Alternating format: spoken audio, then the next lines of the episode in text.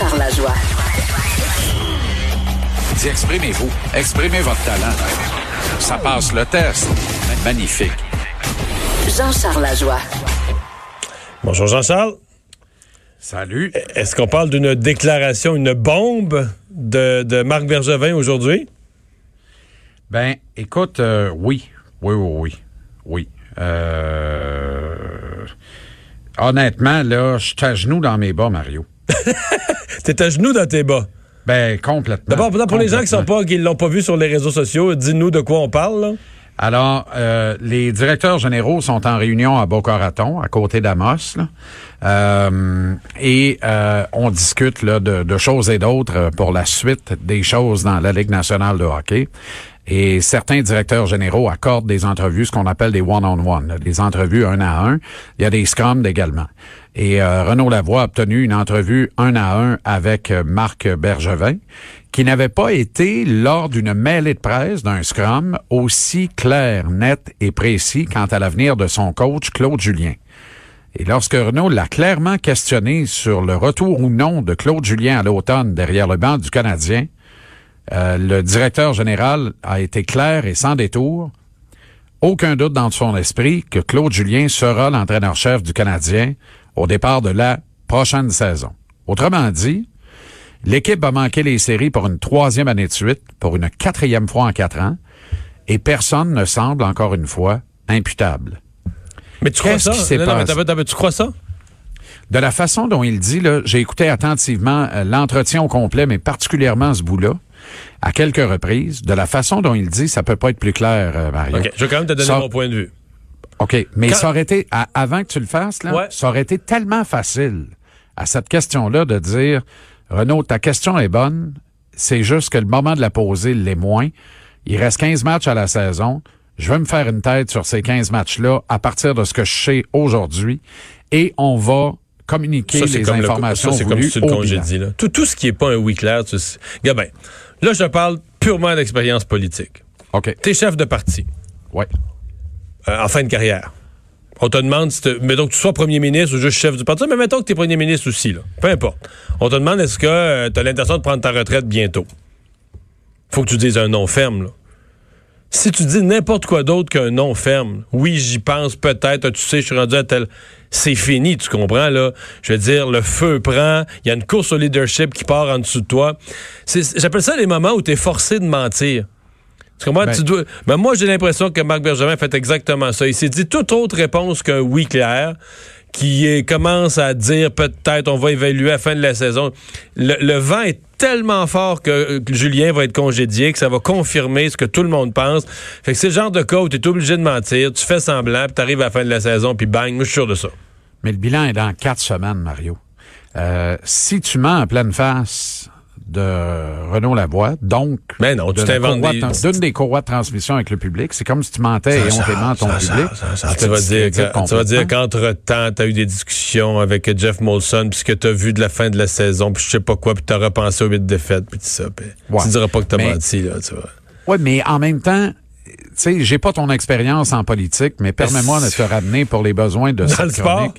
Dans le merveilleux monde du sport et son jargon éternel, il y a tellement moyen de faire de l'évitement volontaire sans mentir et hontément, de faire des mensonges pieux qu'on appelle.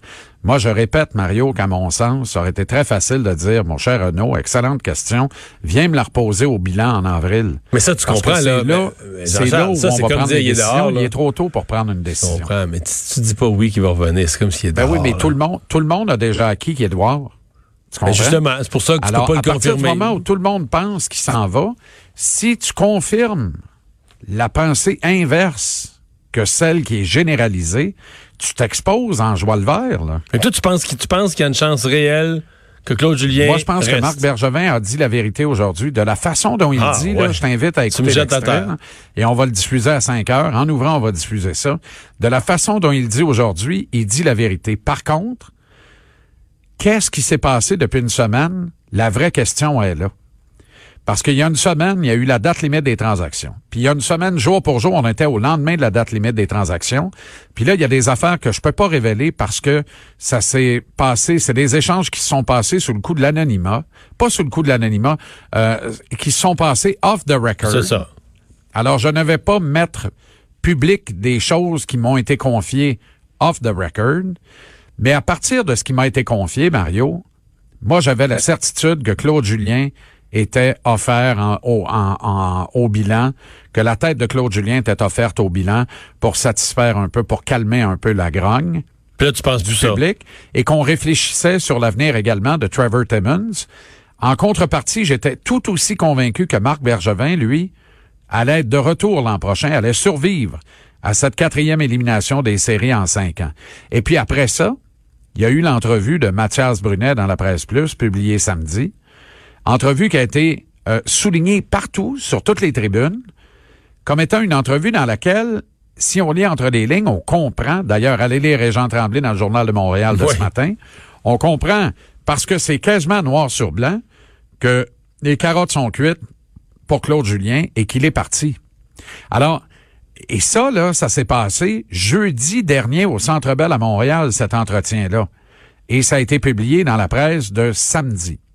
Entre-temps, ce matin, Régent, lui, dans son papier, le rappelle et le déplore à la fois.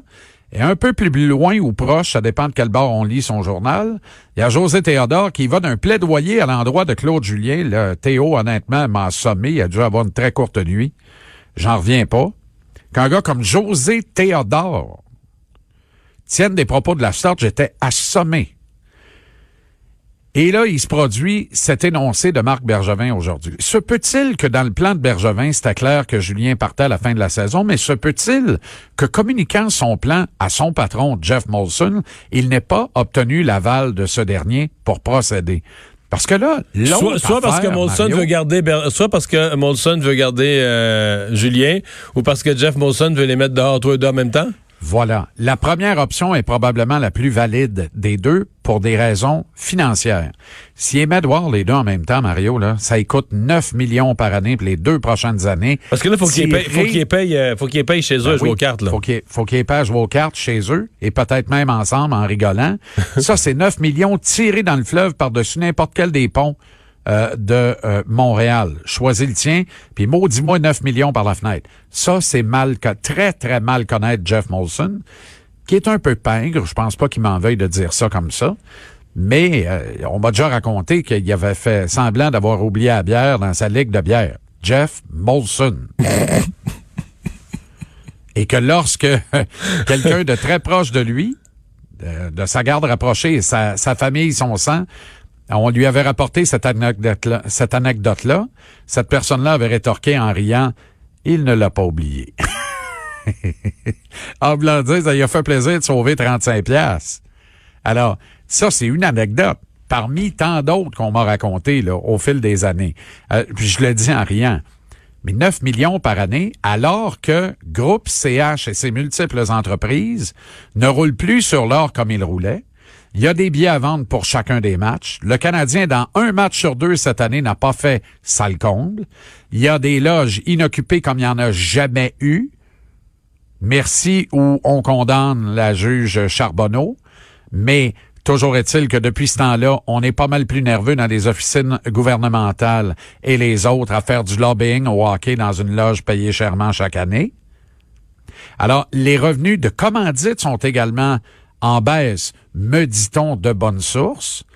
Ça, ça veut dire que ça va pas ultra bien. Les nombreuses salles de spectacle, ça fait beaucoup de choses là, que Groupe CH avale depuis quelques années. Là. Plusieurs salles de spectacle de Montréal, plusieurs grands événements. Ils ont le monopole du Parc des Îles à Montréal, sauf un événement le plus prestigieux, le Grand Prix du Canada. Puis c'est pas parce qu'ils n'ont pas essayé de l'avoir aussi. Mais François Dumontier a résisté.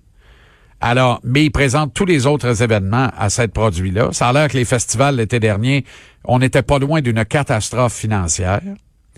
Euh, le festival de jazz, les francopholies, les nombreuses salles de spectacle où on se produit de moins en moins parce qu'il y a de moins en moins de public pour assister à ces spectacles-là et acheter des billets. Et tu mets tout ça ensemble, Mario, là. Faut que tu en vendes en joie le vert des condos pour compenser. Non, je comprends. Mais le reste des pertes dans toutes les activités du groupe. Alors, rendu là, on est surpris qu'on sauve 4-5 millions en dessous du plafond salarial à chaque année, ce qui est l'équivalent des recettes d'une ronde de série à la maison? Est-ce qu'on est surpris rendu là qu'on ne veuille pas payer, ne serait-ce qu'un coach, 5 millions par année à rien faire chez lui pendant deux ans?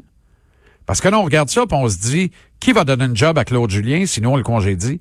Qui va embaucher à grands frais un coach gagnant de la Coupe Stanley, mais qui a raté les séries cinq fois au cours des six dernières saisons?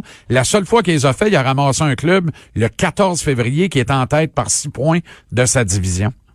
Il les a sortis Alors, des séries. les chances sont fortes que tu le payes au complet à rien faire chez lui, comme tu as payé Mais- Michel Terrien deux ans de temps à rien faire assez, assez en Floride. Alors, est-ce qu'on veut aller là? Est-ce qu'on a ces moyens-là? Est-ce qu'on est rendu à se poser cette question-là? Et moi, je la pose. Est-ce que ça se peut que ce soit ça le call? Ça se peut-tu que Marc Bergevin soit euh, résolu à garder son coach parce que on n'a pas obtenu l'autorisation de le payer à rien faire chez eux pendant deux ans? Et ça, ça nous ramène à la grande question. Qui est imputable? Et est-ce que cette organisation veut vraiment gagner? Tout C'est autant de sujets qu'on va brasser de 17h à JC, bien sûr. ce que j'allais dire, une chose qui n'est pas une grande question, c'est est-ce que vous allez parler de ça, oui ou non, ce soir à 17h à JC? Boy, J'ai l'impression va que dire de quoi? l'impression- En long et en large. Salut. Salut, 17h JC TVA Sport.